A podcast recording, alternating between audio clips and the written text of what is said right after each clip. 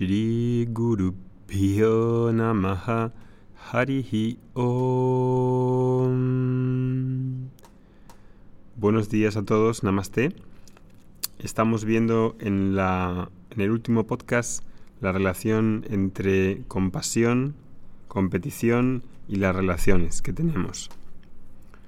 Estamos ahora introduciendo un nuevo tema que va a durar durante varios podcasts y eh, habíamos dicho en el anterior, al final del último podcast, que si reflexiono sobre el tipo de relaciones que me gustaría vivir y cuál es mi propuesta para relacionarme con otros, voy a ver que la realidad de lo que quiero en realidad es una vida con gestos muy simples. No es a lo mejor la idea que tengo de éxito de tener un gran coche, una gran casa, sino que se basa en una realidad fáctica mucho más simple y sencilla. Y hablamos también de la compasión, que no es que me dé pena de alguien. La compasión nace del deseo de contribuir en la vida de las personas, en marcar una diferencia, en ser parte del mundo, de una manera objetiva y clara. A partir de ahí, desde esa compasión, elaboro en el día la compasión y entonces con compasión escucho. Con compasión comienzo las conversaciones. Con compasión atiendo al teléfono. Hablo con mi padre, hablo con mi hermana, preparo la comida. Con compasión tengo la, la voluntad de levantarme por la mañana e ir al trabajo. Entonces, la pregunta que hago ahora es, ¿qué es lo que me impide vivir esa compasión? Entiendo el valor de la compasión, pero luego es como si se deshaciese en mis manos. Esto ocurre en parte porque la orientación, el credo de la sociedad en la que vivimos, no tiene como prioridad la compasión, el crecimiento o la madurez de las personas tiene otras prioridades, que a lo mejor no veamos por estar encapsulados dentro de una bóveda que no nos permite ver el, horizonte, y que quedemos anestesiados por la supuesta normalidad de las personas que hay alrededor de mí, entonces vamos a ver que uno de los grandes villanos para no poder vivir esa compasión está centrada en los adoctrinamientos sociales que nos hacen vivir una especie de prisión, pero no externa, sino interna. En el momento que se crea un modelo de cómo he de ser, de cómo he de vivir, de cómo es lo que tengo que alcanzar para verme bien, de cómo he de ser hombre o mujer o padre o madre, y ese modelo que se crea no corresponde efectivamente con lo que soy, entonces empezamos a tejer una prisión interna y el esfuerzo de salir de esa cárcel no es pequeño y empieza con el coraje de disponerse a vivir otro paradigma, otra forma de vivir, en la familia, en el trabajo, en las relaciones, en la relación conmigo mismo. Entonces vamos a empezar a ver a lo largo de varios podcasts, quizá dos o tres más de este tema, varios de los adoctrinamientos sociales que nos impiden vivirla desde la compasión. El primero de ellos que quiero tratar hoy va a ser uno muy importante y es lo que llamo la estructura recompensa-castigo. Esta sociedad en la que vivimos está montada sobre una base retributiva, una especie de justicia retributiva, donde se da un premio cuando hago lo que ha de hacerse y un castigo cuando no. Las personas, ¿no? Hacemos una serie de cosas y si no las hacemos, merecemos ser castigados y sufrir. Y no solo es de cara a uno mismo, desde el exterior, sino también de cómo hacemos eso con los demás, cómo imponemos también hacia el otro un sistema de premio-castigo. Si te portas bien como yo quiero, premio. Si te portas así, mal, como yo pienso que es mal, entonces me voy a encargar de hacerte ver que estás equivocado y vas a sufrir. Lo tenemos muy presente en muchos acontecimientos, no es algo que esté hablando de una teoría conspiradora. Los Reyes Magos. Si te portas bien, te traen regalos, si no te traen carbón. Funciona igual este sistema punitivo, retributivo, en las relaciones familiares, en las relaciones de pareja, en las relaciones de trabajo. Vamos a verlo poco a poco porque conviene darse cuenta de cómo funcionan estas cosas y cómo entran en nuestra mente, cómo se hacen parte de nuestro engranaje y de nuestro ADN, y cómo si no lo vemos, ahí se queda, y por eso no podemos vivir desde la compasión. Va a ser algo fuerte de ver para algunos, pero merece la pena verlo, merece la pena ver la realidad. Entonces la sociedad está montada sobre esta estructura meritopunitiva. También lo puedo llamar una justicia retributiva, como decía. Y vemos este sistema desde que somos pequeños, desde que somos niños aprendemos a, competir desde, desde enanos. En la escuela competimos por la mejor nota.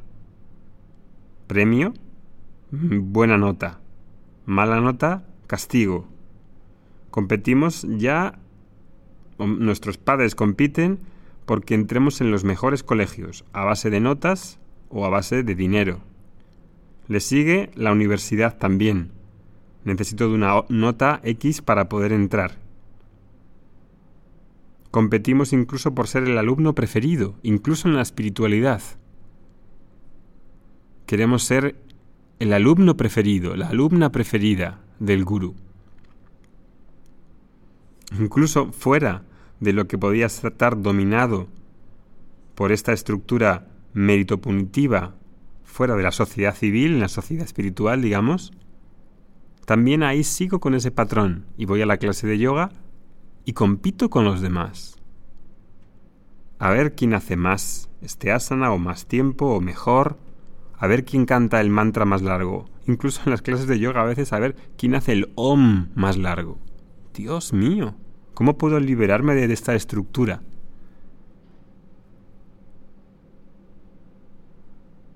Hasta competimos por el amor del papá o de mamá cuando tampoco nos hacen caso. Cuando todo el mundo está compitiendo por todo, ¿cómo es posible que nuestra mentalidad pueda mudar? ¿Podré guiarme por otra cosa que no sea la recompensa del premio?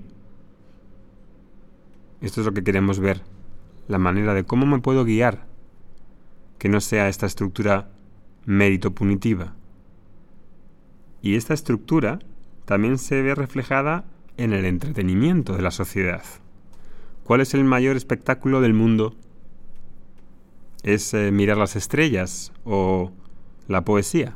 No es el fútbol. Un espectáculo ultra competitivo. Pero también tenemos el Gran Hermano, o tenemos creo que se llama la Isla Supervivientes, donde compiten por ver quién sobrevive más.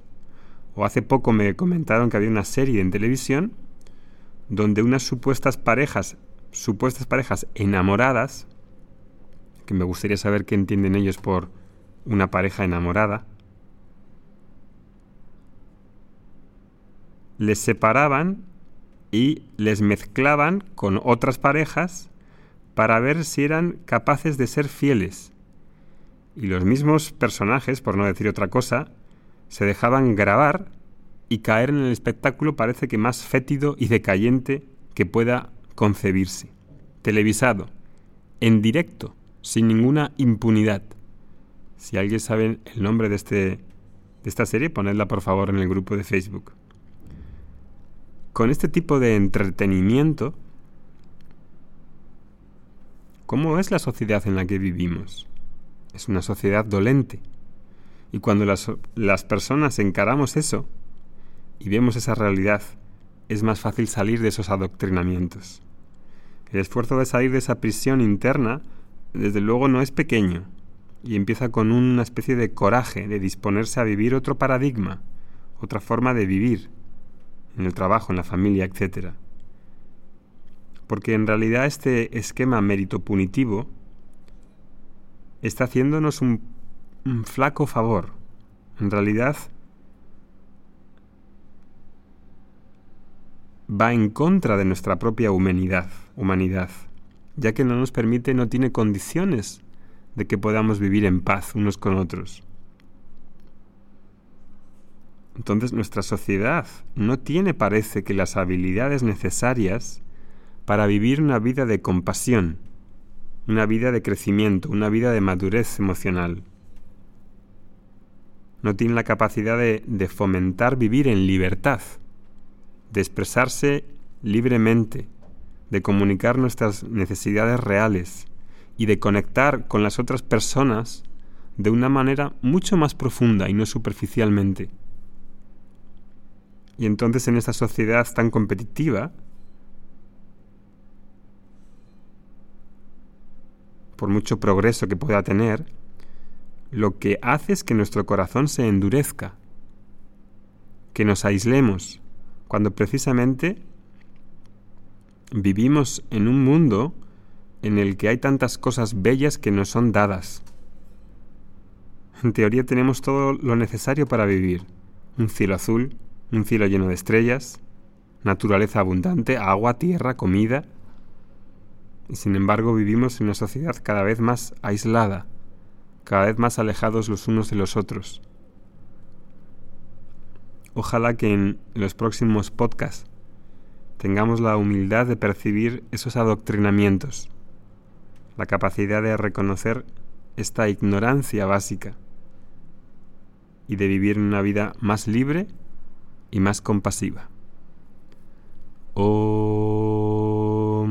Shanti Shanti Shanti Harihi Om